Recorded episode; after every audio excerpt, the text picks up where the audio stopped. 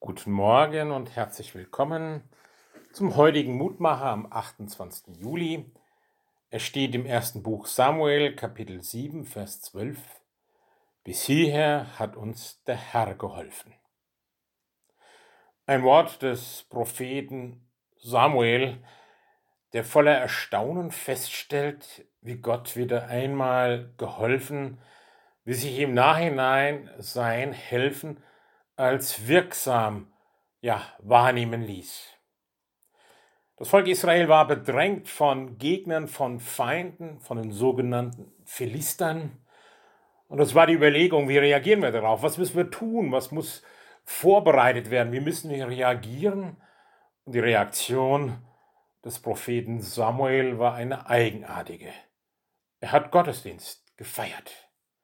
Er hat die Menschen versammelt zum Gottesdienst er hat sie eingeladen ins Gebet, in die Stille, in die Anrufung Gottes, in den Lobpreis, in die Klage über die Not und Bedrückung.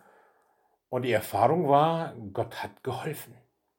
Gebet ist keine vertane Zeit, Gebet ist höchstens aktiv, denn es greift ja hin zu Gottes Wirken, zu Gottes Herzen, greift hin in die Gegenwart Gottes, greift hin ins Herz Gottes und befiehlt, alles in Gottes Hände zu legen.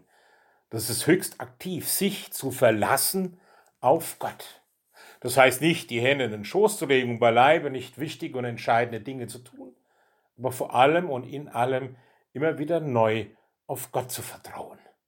Und das wünsche ich Ihnen auch für den heutigen Tag und für die kommenden Tage, Ihr Pfarrer Roland Friedrich.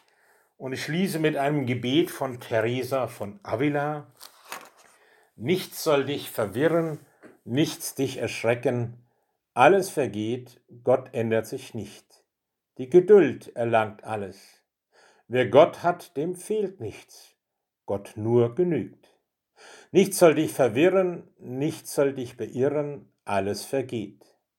Gott wird sich stets gleichen, Geduld kann erreichen, was nicht verweht.